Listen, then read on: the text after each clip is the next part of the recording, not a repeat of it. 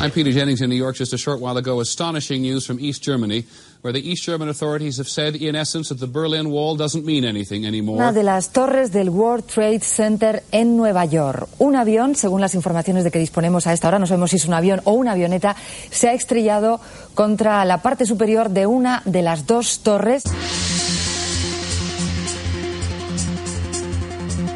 Esto es Rolando la Historia. Comenzamos.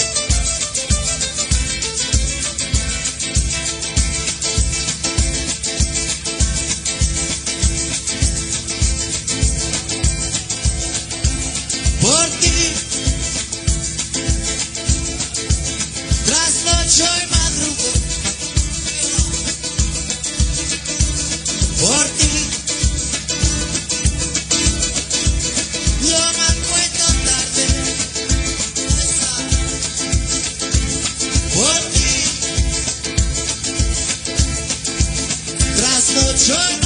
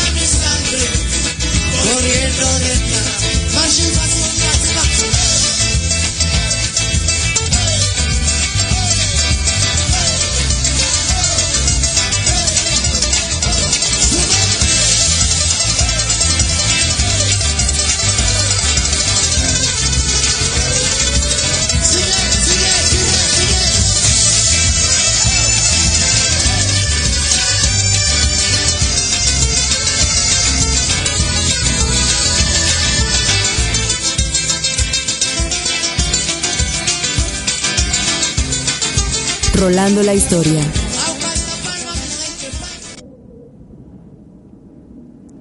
Y comenzamos esta tarde, como todos los jueves a las 5 de la tarde, el programa de Circo Volador Radio, Rolando la Historia. Y yo soy Lilith Montero y qué bueno que nos acompañan roles. Esta vez nos acompaña Vero Mendoza. Hola, ¿qué tal, Rollers? Buenas tardes.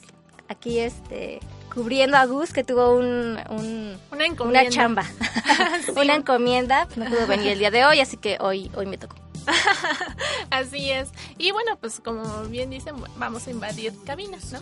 Mujeres, mujeres invadiendo cabina. Así es. Bueno, también nos acompaña Ariel, que está en los En controles, los controles. musicales y pues le agradecemos mucho todos los, eh, los chayotes que le hacemos parir. No siempre, de vez en cuando. Bueno, más... mm, Más que menos. Más que menos, la verdad. Pero bueno, aquí estamos al pie del cañón. ¿no? Y bueno, eh, es septiembre, ¿no? Y, Así es. Y lo que tenemos que hablar es sobre, sobre la independencia, ¿no? Y los héroes de la independencia. Así es. Entonces, eh, como bien dijimos la gracias la sesión anterior, eh, pues eh, hablaremos de biografías, ¿no? Eh, De biografías de aquellos personajes que a veces son omitidos, son olvidados y o a veces pues mm, llevados muy a la ligera. Así es, eh, hay muchos personajes involucrados en lo que fue el movimiento de independencia y como bien dices, nada más recordamos pues a los que se menciona tal vez como los más importantes, ¿no? Hidalgo, Morelos, Allende, pero hay muchos más. O por lo menos los que se repiten demasiado, ¿no? Como bien dices, pues la memoria del mexicano dicen, bueno, eh, Miguel Hidalgo, Allende, Morelos. Ajá. Y ya fueron los únicos que hicieron la independencia, pues no, o sea, había muchísima gente detrás y sobre todo mucha gente que influenció a esos grandes pensadores, ¿no? Entonces, eh, de ellos vamos a estar hablando el día de hoy. Hoy la verdad es que va a ser como que un, un programa muy, muy destapador. Eh, Revelador. Muy revelador porque aparte este em, pues ah, podría afectar algunas sensibilidades de algunas personas entonces es como Cámbiale, por favor. sí entonces eh, pues afortunadamente estamos en un espacio abierto no Sí. este tipo de información y pues aguanten vara aguanten vara.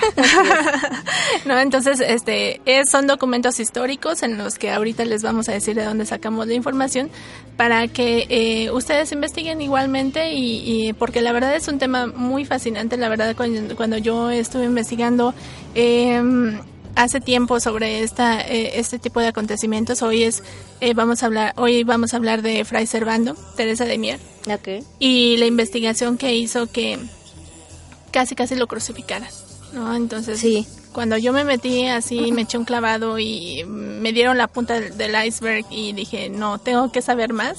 La verdad es que te llevas muchas sorpresas y entiendes muchas ideologías, sobre todo religiosas. Sí, así es otra otra forma diferente de concebir, ¿no? La pues la vida y la, la religión. Así es. Y bueno, eh, pues empezaremos con este tema. Obviamente también eh, estamos ligados a- al país, ¿no? Eh, que nos conquistó de alguna forma, bueno, de Así muchas es. formas, que es España y estamos ligados hasta, pues, como el cordón umbi- umbilical, ¿no? Y, y de eso también trata tus cápsulas. Sí, así es. Hoy les traigo una cápsula que trata del turrón, de la historia del turrón. Bueno, un poquito como, de historia. Como nota turrón. musical. Sí, del turrón. Continuando pues con el tema de España, ¿no? Muy bien. Pues eh, exactamente, y como es eh, costumbre, tus cápsulas son como por bloques, ¿no? Por cada mes se va haciendo un país diferente. Sí, sí, así es como ahorita la dinámica, eh, ya veremos, ¿no? Pero sí, así se está manejando. Muy bien. Y bueno, pues nos vamos en la segunda rola. Eh, le toca el turno a In Flames. Y esta rola es Only for the Week. Y lo escuchan aquí en Circo Volador Radio.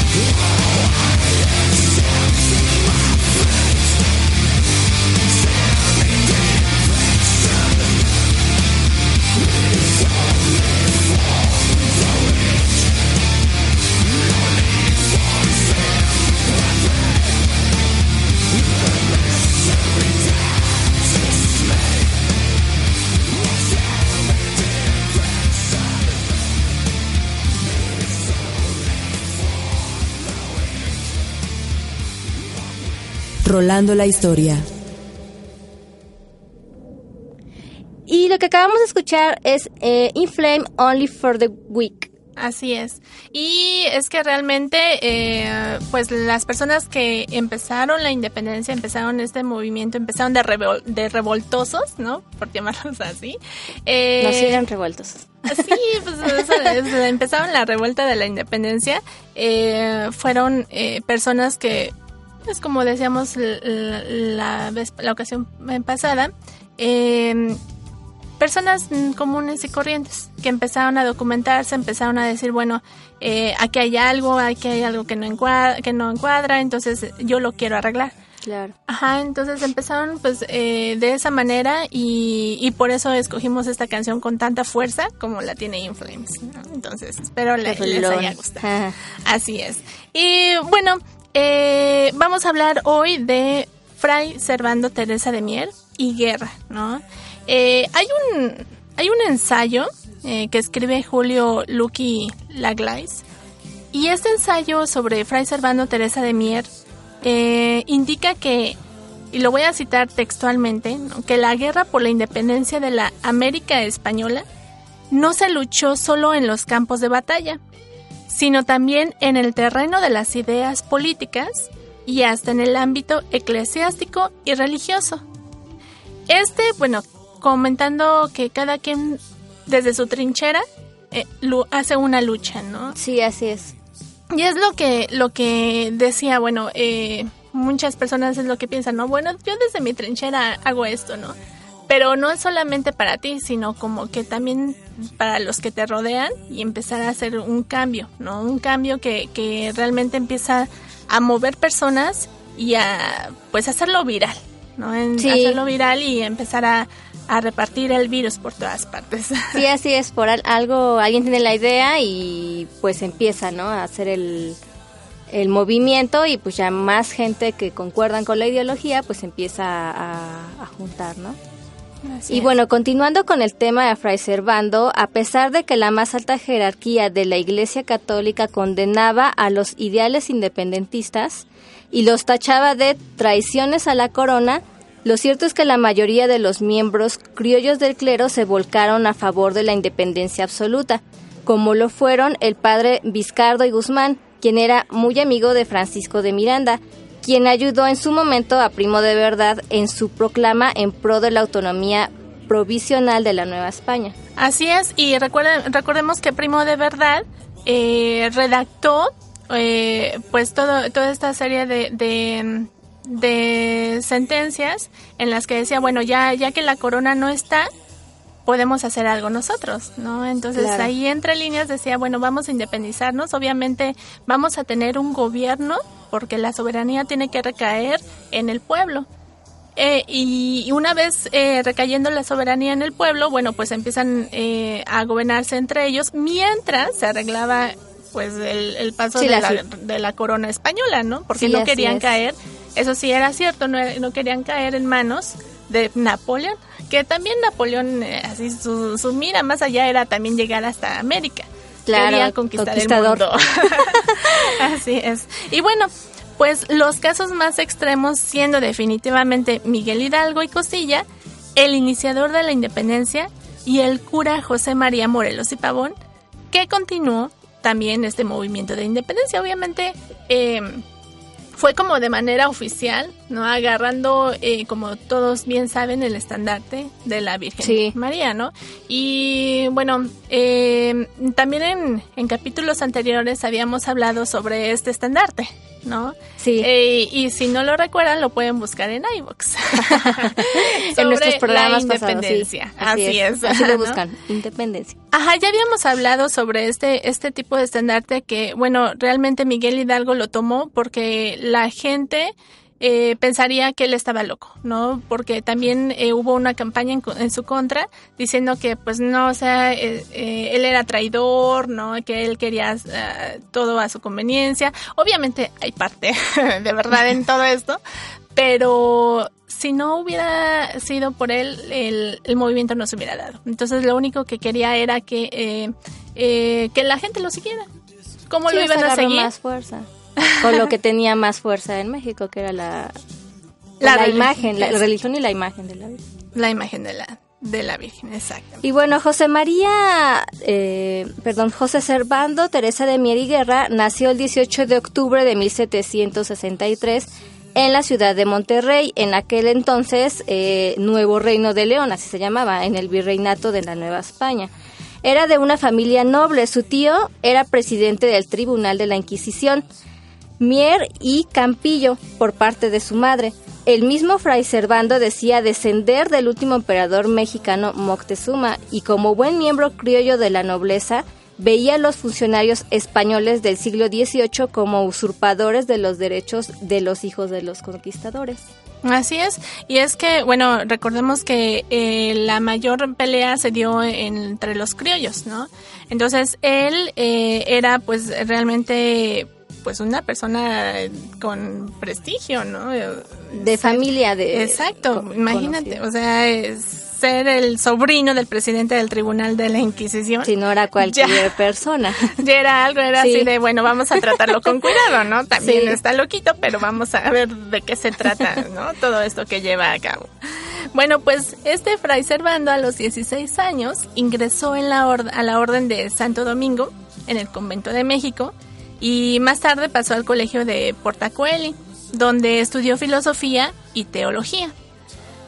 Estos, eh, estos eh, tipos, de, estos tipos de, de materias de filosofía y teología, recordemos que no estaban al alcance de todos, ¿no? sino No, de, los, era la formación de los sacerdotes, ¿no? Ajá. del cuerpo de la iglesia. de los más letrados. ¿no? Entonces, eh, a los 27 años ya tenía su maestría.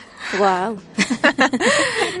Entonces, al regresar al convento, eh, pues ya tenía como que la fama de, de ser un distinguido predicador y orador sacro. O sea, dentro de la iglesia, como él decía, pues hacía su lucha, ¿no? Por documentarse, por saber más, más allá de lo que todo mundo comentaba. Así es, y bueno, llega el año 1794 y su carrera de verdad tiene un cambio. No por el sermón que pronuncia el 8 de noviembre en la honra fúnebre de Hernán Cortés, sino por lo que pronuncia el 12 de diciembre en la colegiata de, de Guadalupe frente a autoridades civiles y religiosas de México. Que lo vamos a guardar después de esta rola. Así es, para el próximo corte. Así es. Eh, vamos a escuchar algo de Foo Fighters, Learn to Fly, ¿no? Entonces, espero que les guste aquí en Circo Volador Radio.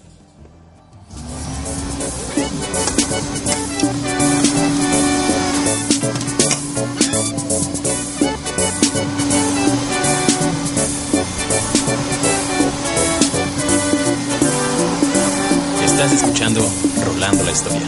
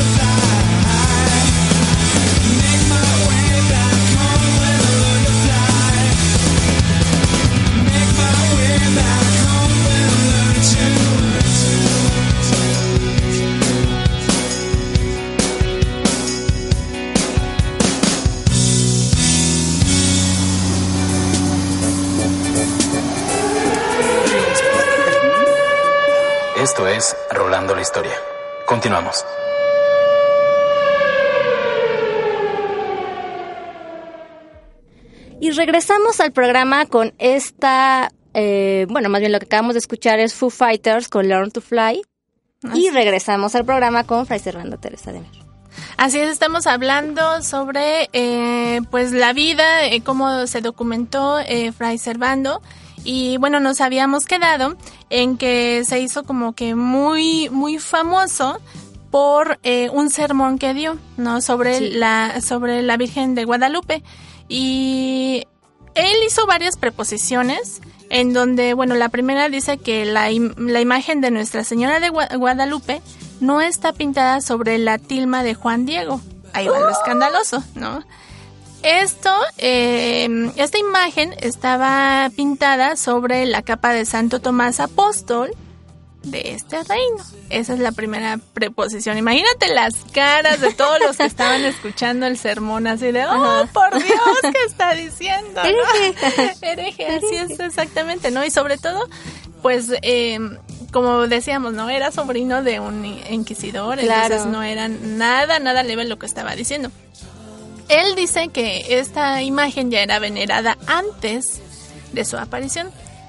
Y de hecho algunas, eh, algunos documentos marcan que la, em, que la imagen, de, de hecho el nombre de, de- de Virgen de Guadalupe, se copió a la, a la Virgen que veneran en España, en un pueblo. Entonces, ¿de dónde era Hernán Cortés? entonces, entonces eso es la, de dónde tomaron la- el nombre de, de que ya existía, Sí. ¿no? Y bueno, él no duda de la existencia de las apariciones, sino solamente como en toda su documentación o en todo lo que pudo investigar, estaba presentando sus resultados. Sí. ¿no? Entonces era como propagar lo que la verdad y que cada quien tuviera su criterio, ¿no? Porque también se vale. Pero es que, en ese entonces no, no era cada quien tenía su criterio.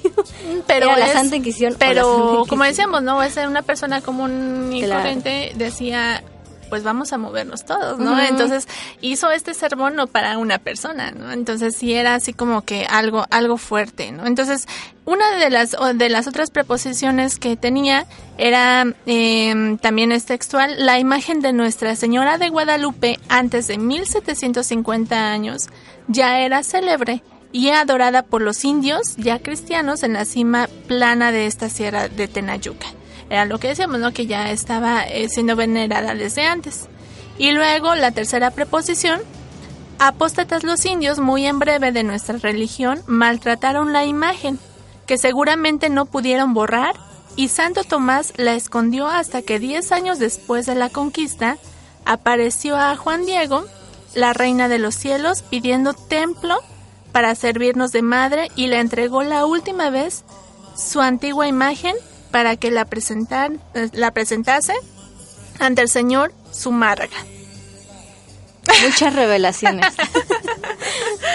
Así es. Y bueno, eh, fue a causa de estas revelaciones que eh, Fray Servando pues se dio paso, ¿no? A lo largo de pues también de su vida en visitó varias cárceles. Para empezar el 2 de enero de 1795 eh, pasó por el la cárcel del convento de Santo Domingo. Eh, para marzo su condena había sido confirmada por el obispo de México. La condena, como bien eh, pues lo había dicho, no fue por negar el carácter sobrenatural de la aparición, sino por apartarse de la tradición canónica de, ya establecida y aceptada por obispos, por el clero en México. Así es. La verdad es que estaban muy escandalizados todos, ¿no? Y con cierta razón, porque obviamente, como dices, era el tiempo de Inquisición, entonces, ¿cómo te ponías a decir eso? ¿No? O sea, Sí. contradecir las creencias, ¿no? La Sí. institución. Ajá, exacto, la institución en la que tú estás dentro, ¿no? Entonces. ¿cómo, ¿cómo está eso, no? Entonces, no hay cabida para esos criterios y su condena de dos años debía ser pagada en las calas del Obispado de Santander. Eh, Además de que fue privado de la licencia de impartir toda enseñanza religiosa públicamente. Y esos también, estos documentos, estos oficios, lo hace también eh, eh, público también em, en, un, en un oficio sobre el arzobispado diciendo que realmente Esto eh, no fue autorizado por nadie. ya después no sabía nada que nadie dónde quedó la bolita, quién lo había Sí. autorizado, quién lo había leído antes y empezaron a decir que realmente esto eh, era como una aberración. Y bueno, eh, antes de eh, poner su condena en, San- en Santander, España, fue recluido primero en el castillo de San Juan de Ulúa, en Veracruz, hasta junio de 1795. Y bueno, se embarca en un viaje de más de un mes hacia, hacia Cádiz, a donde llega a finales de julio. Ahí es recluido en el convento de Santo Domingo para después llegar a su destino, Santander. Su paso por los conventos y las reclusiones es muy accidentado, ya que se fuga a cada oportunidad que tiene. Primero eh, preso en Santander y luego se lo trasladan a Madrid, huye y es enviado a la cárcel de Burgos, en donde también se escapa. O sea que andaba de aquí por Sí, allá. es libre.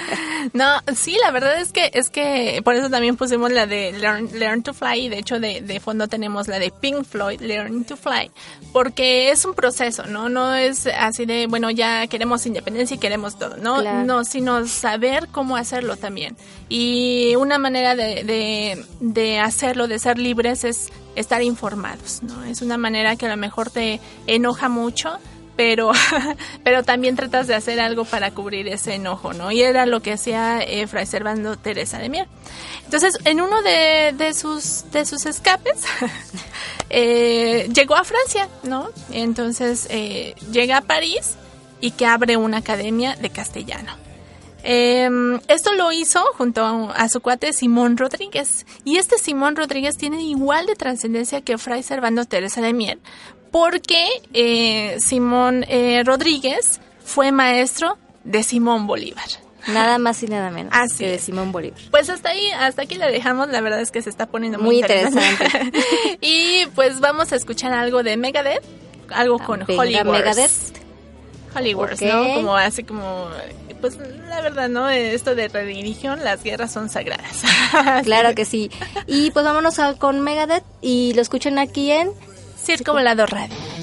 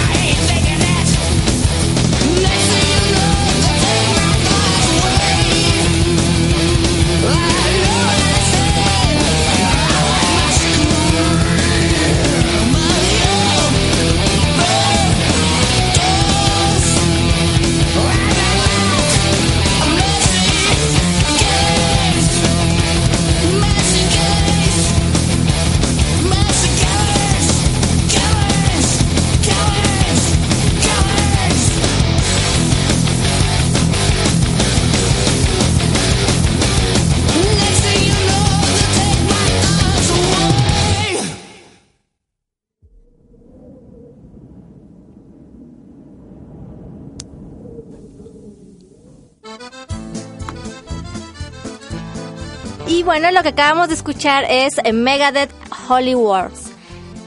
Y el día en que la almendra y la miel se unieron para formar una suave pasta, nació el turrón. Los árabes introdujeron este postre a la península arábica, en particular a España e Italia, donde se comenzó a elaborar de manera artesanal. La introducción del turrón a las costas mediterráneas quedó plasmada en el Tratado de Medicis Civis Simplicivius del siglo XI, escrito por el médico árabe, quien lo llamó turún. Aunque lo cierto es que el turrón se pudo inventar en cualquier parte del Mediterráneo, es en España donde alcanzó gran popularidad y arte en su elaboración. En España la versión del turrón nace en las provincias de Alicante y Gijona. En la provincia de Alicante se le consideró dulce de la realeza en la época de Carlos V. Por su parte, en Gijona se ubica en el siglo XVI. Existe otra teoría que indica que el turrón fue inventado por el confitero de apellido Turrons durante los reinados de Felipe IV y Felipe V, cuando se lanzó un concurso que buscaba la conservación de alimentos por mucho tiempo. Aunque existen diversos textos que sitúan el origen del turrón en distintas épocas y contextos, lo cierto es que todos estos documentos lo sitúan en Europa, en la parte mediterránea y son países como Francia, Italia y España quienes los elaboran, siendo este último el primer productor a nivel mundial de este dulce típico. Eh, su consumo en época de Navidad hace de este postre una tradición aún más importante. La tradición pudo haber sido obra del escritor y cocinero del siglo, eh, perdón, del rey Felipe II, Antonio Martínez Montiño, quien tenía por costumbre servirlo durante las celebraciones navideñas. El título del libro, Conduchos de Navidad de 1584, hacen patente es- esta teoría. Se dice también que, que en Alicante se acostumbraba dar a los trabajadores con motivo de la fiesta de Navidad, además de dinero, turrones. Este suceso quedó plasmado en un documento del año 1582. Por mucho tiempo durante el siglo XIX y XX, familias de la provincia de Gijona llevaban sus turrones a vender a toda España, al principio en carritos. Una vez que el negocio prosperó, se comenzaron a instalar tiendas en los portales de las casas ubicadas en el centro de la ciudad. Hoy en día aún se pueden visitar negocios de turrones de aquella época.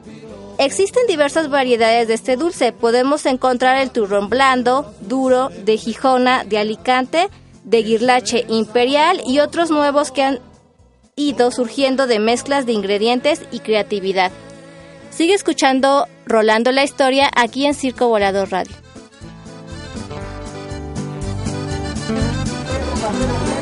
¿Con todos los de tripa? Sale, ahí hay rabanitos, ¿eh? Pásale, güero. Le digo, güero, entonces, ese Maximiliano de Habsburgo tuvo que renunciar a su derecho al trono de Austria antes de venirse a México. Lo gacho es que él creía que todos los mexicanos lo iban a recibir bien porque, pues, los mochos le entregaron boletas de adhesión falsificadas. Se la hicieron gacha. ¿Son para llevar? Bueno, para no hacer el cuento largo, llegó aquí en 1864 y regresó en 1867. Pero regresó en ataúd. ¿Cómo ve, güerito? Pobre chamaco, apenas tenía 35 años. Pues qué mala onda, doña Lupe. Cóbrese, por favor. Ya voy porque voy a escuchar el programa. Órale, güero, yo aquí también lo escucho. Pásele, güero, son de tripa, de suadero y de longaniza. Rolando la historia. Todos los jueves de 5 a 6 pm y domingos a las 3 por Circo Volador. Radio.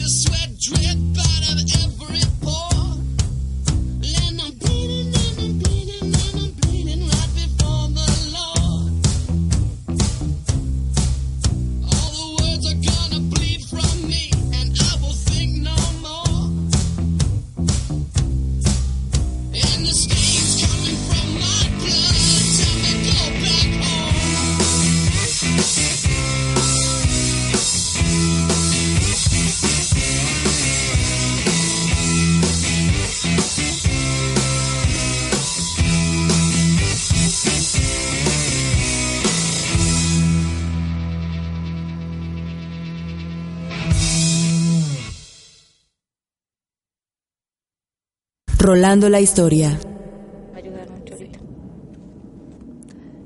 Y regresamos a Rolando la historia y esto que acabamos de escuchar fue a White Stripes Generation Army. Qué buena canción. Sí, la verdad es que sí. no lo habíamos puesto. ¿Por qué no lo habíamos puesto antes? bueno, pues es que no habíamos hablado de la independencia y de Y los de movimientos y de de. Exactamente, que él realmente no tenía, no tenía una lucha con armas, si bien lo dijimos al principio. Él estaba luchando desde su posición de la religión. Y bueno, es que como habíamos dicho, pues él se escapó siete veces de, de su condena, ¿no? Entonces los había enviado a diversas eh, prisiones, pero pues de cada una se- era como Era muy el- hábil. era el maestro del Chapo, ¿no? Así para dejarlo claro. Entonces, Sí. en uno de esos escapes dijimos que pone su, su academia de castellano en, en Francia, en París. eh, pero también vive en Portugal desde 1805 y ahí es premiado por el Papa en 1807 por haber convertido al catolicismo a dos rabinos de Bayona. Lo nombra prelado doméstico. O sea que la verdad es que tenía también buenas influencias. Eh, ya aproximándonos a 1808, eh, este año tan marcado por la invasión de Napoleón a España y Portugal, pues para entonces Fray Servando está ya en Lisboa, donde socorre a los soldados españoles en manos de los franceses. Entonces empieza a hacerse amigo de todos, ¿no? Empieza a hacerse amigo de todos. Sí, ¿eh? inteligentemente amigo de todos. Exactamente. Y también seleccionaba a sus amigos, ¿no? También hay que decirlo. Entonces, eh, bueno, ya de ahí se va a Cataluña, donde se incorpora como capellán y pasa a Cádiz, cuna de la Constitución de 1812, primer constitución española y que también llega a la recién nacida nación mexicana. Así es, y para 1811 hace contacto con la Sociedad Secreta de Conspiradores Americanos, fundada por el argentino Alvear, Alvear perdón, y llamada Sociedad de Caballeros Racionales de Cádiz. Eh, posteriormente va a Londres y según sus propias palabras, para propagar la idea de la independencia del Valle de Anáhuac, es decir, México, ya que él así la llamaba, Valle de Anáhuac. Bueno, pues es en Londres y tras la caída de Napoleón y el regreso al trono de los Borbones, en Francia y en España obviamente, eh, que conoce a muchos liberales refugiados. Em, en especial al antiguo guerrillero y caudillo español Francisco Javier Mina, de quien también estaremos hablando, a quien convence de luchar contra el rey de España en una expedición a México.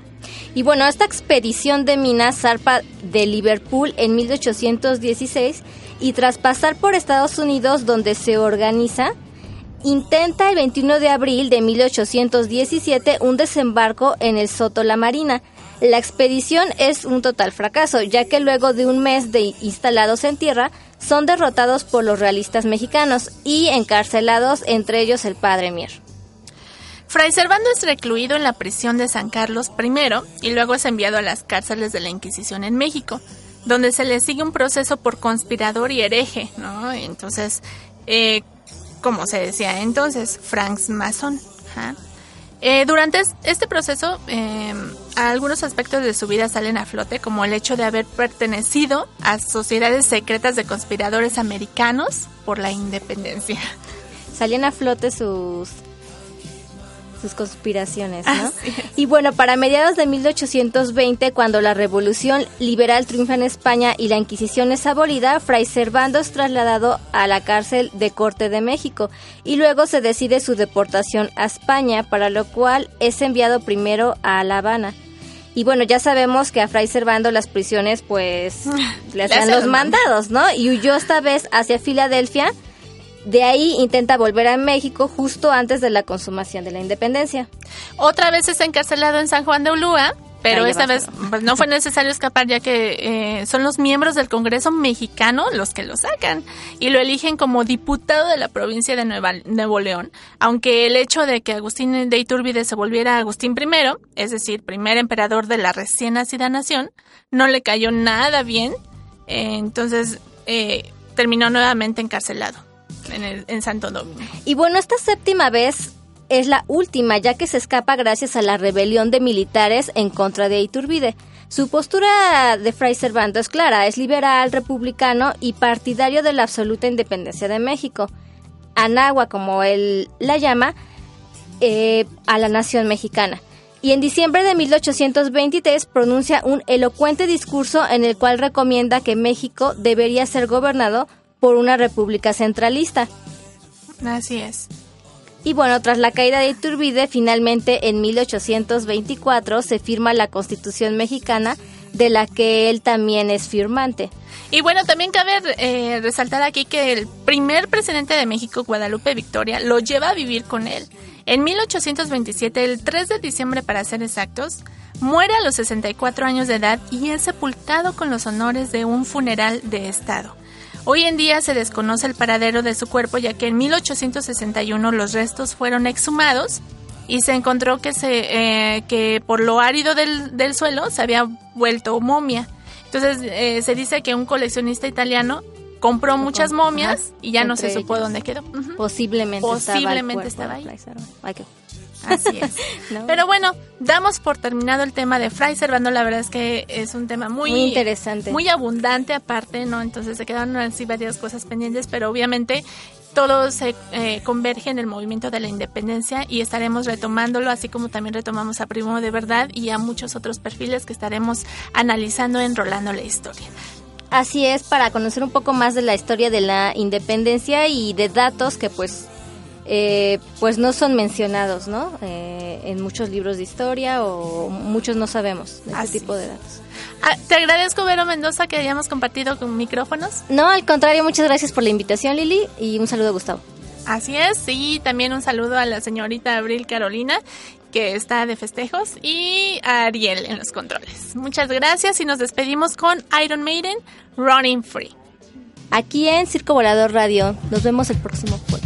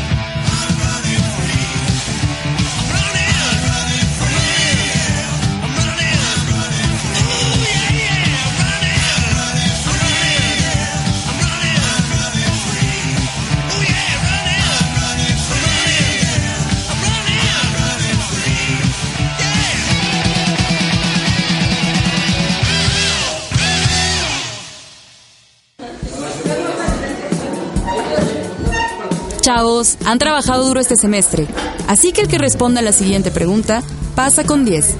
¿Quién fue Lázaro Cárdenas del Río? El señor de la línea café, ¿no? La que va para Pantitlán. Toño, tú repites. Rolando la historia, todos los jueves de 5 a 6 pm y domingos a las 3 por Circo Volador, Radio